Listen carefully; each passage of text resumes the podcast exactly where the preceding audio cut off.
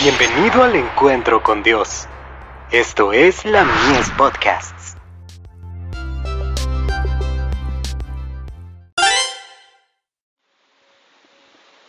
La fe por la cual vivo.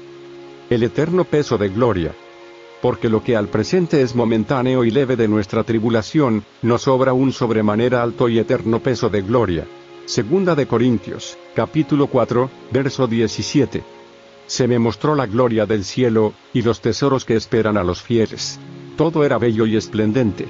Los ángeles entonaron una hermosa canción, luego cesaron de cantar y tomando las coronas de sus frentes, las depositaban a los pies del amante Jesús y con voces melodiosas cantaban, Gloria, aleluya.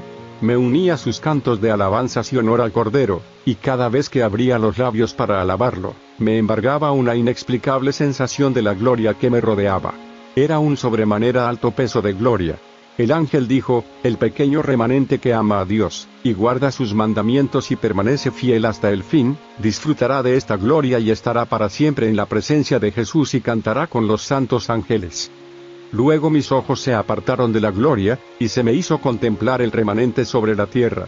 El ángel les dijo, preparaos, preparaos, debéis adquirir una mayor preparación de la que ahora tenéis, porque el día del Señor se acerca con ira, y gran enojo para poner la tierra en soledad y raer de ella a los pecadores. Sacrificad todo a Dios.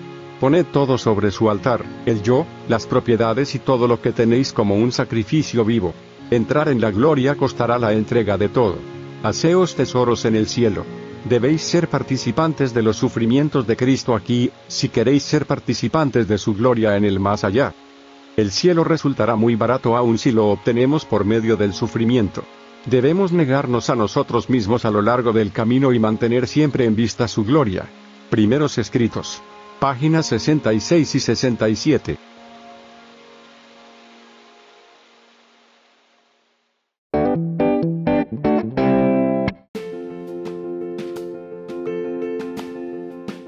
Visítanos en www.ministeriolamies.org para más contenido.